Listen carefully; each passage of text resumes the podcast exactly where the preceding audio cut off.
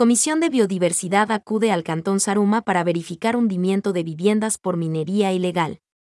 En el marco de la fiscalización y seguimiento al hundimiento de viviendas a causa de la minería ilegal en el casco urbano del Cantón Saruma, producido el 15 de diciembre de 2021, la Comisión de Biodiversidad sesionará en el Teatro Sucre, del referido cantón, provincia de El Oro, a las 17 horas 0 minutos.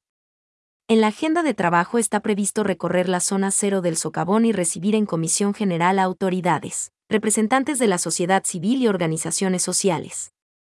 Estarán presentes Hansi López, alcalde de Saruma, Paulina López, alcaldesa de Portobelo, Clemente Bravo, prefecto de la provincia de El Oro, Cristian Torres, director del Servicio de Gestión de Riesgos y Emergencias, Juan Carlos Bermeo, ministro de Energía y Recursos Naturales No Renovables, Jaime Cepeda, director de la Agencia de Regulación y Control de Energía y Recursos No Renovables.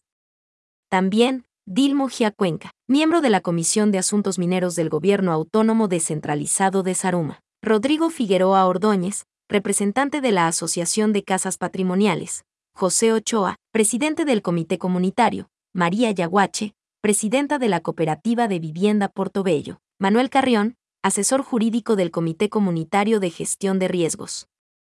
Igualmente, acudirán Simón Castro Loaiza, representante de Mineros Artesanales, Roque Ceballos, damnificado por el hundimiento de dos de sus propiedades el 15 de diciembre de 2021, Bolívar Bravo, presidente de la Asamblea Local Ciudadana, Freddy Motoche, presidente de Defensa del Agua y la Vida, Byron Cuenca, representante del colectivo de la biodiversidad, Franco Fernández, Coordinador Nacional de Derechos Humanos, el ciudadano Edgar Oscullo, geólogo Jorge Espinosa, Esveduría Ciudadana. Marco Galvez, presidente de la asociación Vendería un Saruma para Todos, Vladimir Álvarez, presidente del Colegio de Ingeniero Ambientales de El Oro, entre otros.